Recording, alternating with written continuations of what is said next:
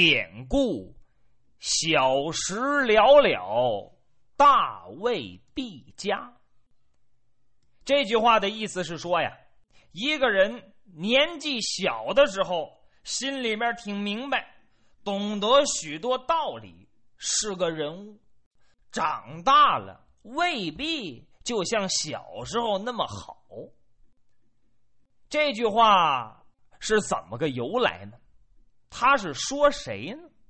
今天我给您介绍介绍。其实“小时了了，大未必佳”。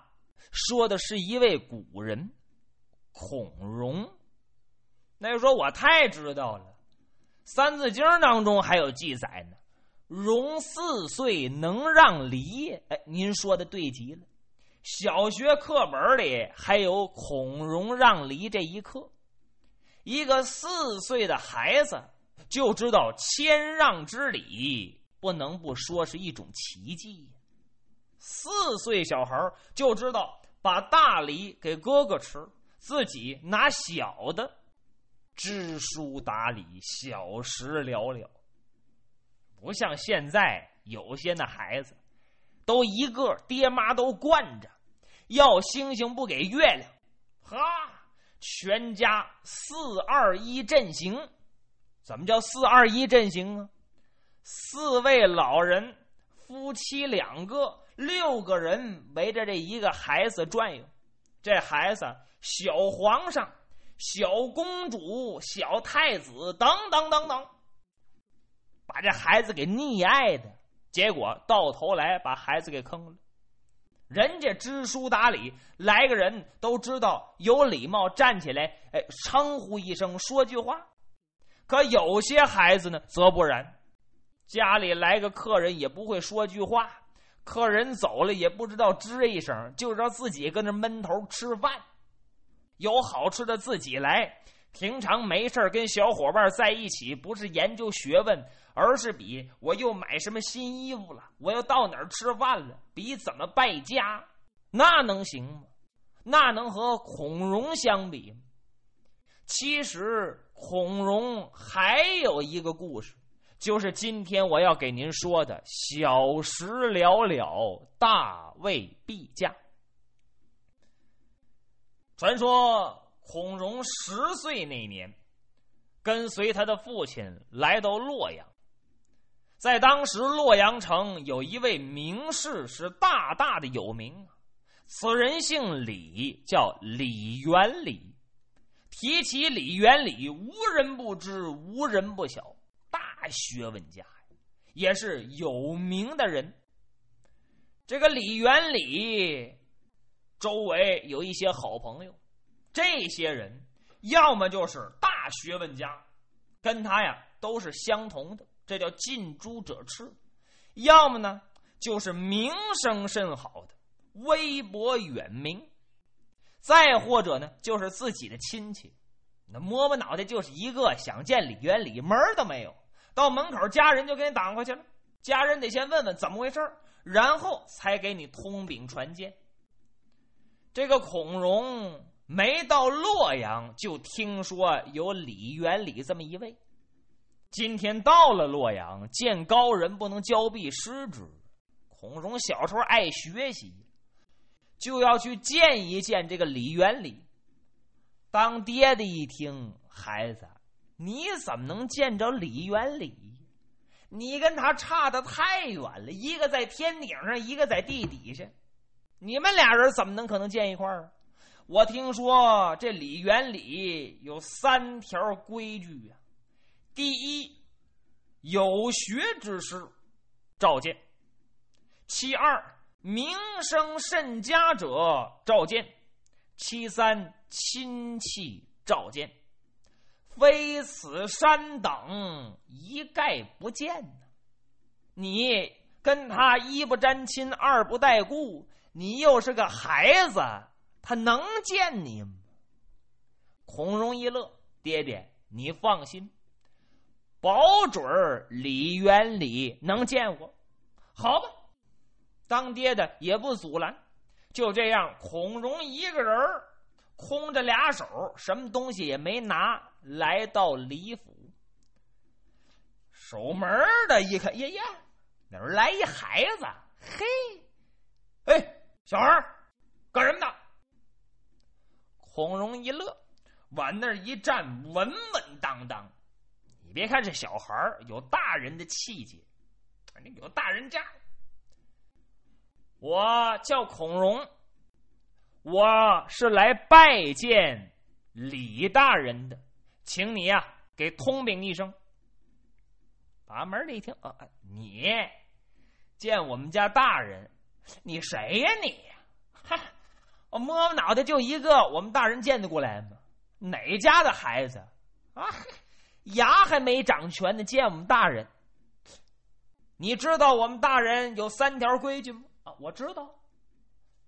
饱学之士，名声甚佳者，亲戚非此三等不见。啊，对呀，还小孩你说的挺明白。这三条你符合哪条？你个小孩子啊，你你有多大学问？你有多大名声？你跟我们家大人是沾亲呢，还是带故啊？这这这这这这。哪儿凉快哪儿去，就要撵他。孔融把脸往下一沉，嗯，把门一看，心说怎么回事？和这孩子怎么一惊一乍的？你到底说，你到底是谁？你去通禀一声，我和你家大人有亲戚，而且还是至亲。哦，还是至亲，到底什么亲戚？这个跟你们我不能说，见着李大人我自会言禀，你赶紧通禀。这把门的心说：“我别得罪他，你看这小孩红嘴白牙，说话刚梆硬正，这保不齐是我们家大人远房亲戚，或者谁的孩子，我就通禀一声。哎，三儿，你看着点儿我进去。哎，好嘞。”这位转身撒脚如飞进去。李元礼在家吗？在家，和一些洛阳的有识之士，都是一些大文豪、大文学家，还有的是一些当官的，跟这些好朋友正坐那唠嗑呢。呵，大家伙气氛融洽。这位把门的走到门口了，呃，喂喂，呃。干嘛呀？不好意思进去，大人没发话，自己能推门就进去吗？李元礼看见了，谁呀？啊，是赵六啊，有事吗？呃，回大人的话，门外啊来了个小孩儿，呃，自报家门说叫孔融，他说和您是至亲，非要见见您，我不知道。究竟您是见呢，还是不见？哦，李元礼心说：“孔融是个孩子，还和我是至亲，我和老孔家没什么亲戚。要照以往，李元礼就把这孩子给撵走了。今天呢，他心情很好。老六啊，去把这孩子。”带到这儿来吧。是，赵六出去了。时间不大，把孔融给带进来了。大伙儿一看，怎么的？一个小孩儿，虎头虎脑，眉清目秀，甚是招人喜爱。李元礼探着身子往下一看，是个孩子。你叫孔融，对。我叫孔融，说话干板多字。刚才我听下人说，你和我有亲，还是至亲，这是怎么回事儿？孔融一乐，李大人容禀：昔日我的先祖仲尼与大人的先祖伯阳有问礼之谊。所以，我与大人也应世代通好，也有亲属关系。那个说孔融说什么呢？什么仲尼伯阳？这怎么回事儿？仲尼，孔仲尼、孔丘、孔子，李伯阳、老子，孔子和老子两位圣人，那还了得呀！据说想当年，老子声名远播，他的名声和学问要比孔子还要大。你看孔子了不得，老子更了不得。据说这两个伟人还见过一次面呢，而且还是孔子去拜会老子，希望向老子请教一些问题。您打开一些史书上，或许能看到，从这个史书的记载来看。孔子见过老子之后，受到了很大的震撼，言语之间十分佩服，那是心服口服，外带佩服。这老子就说，批评孔子，说孔子啊，只研究一些古人的东西，一些骨头都烂坏的人留下那么几句话，你把他看得太重。建议孔子去掉一些花架子和妄想，返璞归真，教育孔子。事后，这个孔子跟弟子们在一起的时候，谈一些见老子的感受，孔子就说：“呀，说我知道鸟会飞，兽会走，鱼会游，但是龙藏于云端。”见首不见尾，是变化莫测。今日的老子就像龙一样，让人难以琢磨，深不可测呀！反不服高人有罪。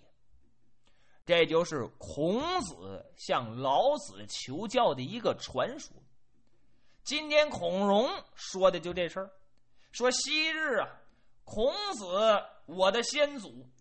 曾经向您的先祖老子有问礼之意，这二位是好朋友，那么世代相传，我和您也有这层关系。话不在多而在精，那笨蛋说一万句没用，人家会说一句话说到点子上了。这句话。出自于十岁小孩之口。李元礼经多见广，能人见过不少，傻子也看着过几个。一看今天孔融能说出这话来，心里挑大拇哥。罢了，这孩子太聪明了，这这这小时候还了得呀！这长大之后必成大器。心说：“真了不得呀！”可是有人称赞，有人看不起。谁呀？在座的有一个太中的一个大夫，叫陈伟。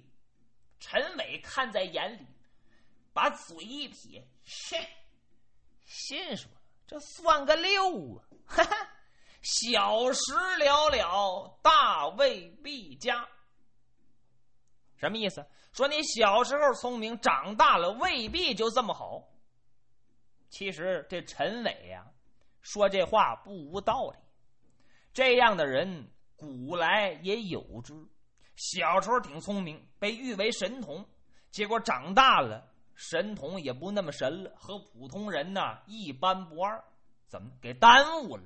所以说，小时候你看起来挺聪明，长大也许你就是个笨蛋。就这意思。陈伟心里这么想的，嘴里就溜达出来了。这个孔融听了个真耳又真。不过这孔融啊，不以为然。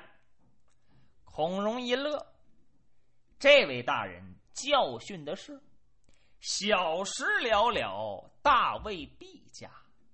想必这位大人小时堪称了了啊！大伙儿一听，心说：“陈伟呀，你多余接这话，你多臊得慌！叫一个十岁的孩子把你给骂了，说的多清楚。想必你陈伟小时候就很了不起。言下之意，你现在是个笨蛋呢？大卫毕加吗？陈伟一听，关公长气磊，脸红脖子粗，问一句话给问没电了。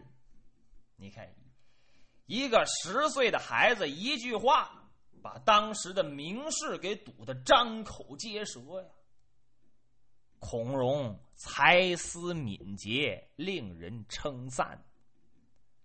但是，孔融这种神童的段位呀，也是仅仅停留于辩才的这种层面上，能讲，而没有那种智慧做后盾的辩才。除了得罪人之外，于人于己没有好处啊！您打开历史看看。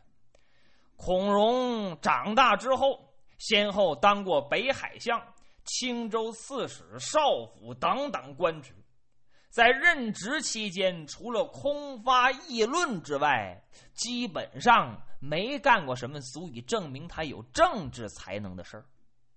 而且，大凡能说会道而又不甘于寂寞的人，对于那些干活的人，总是指手画脚，一百个看不顺眼。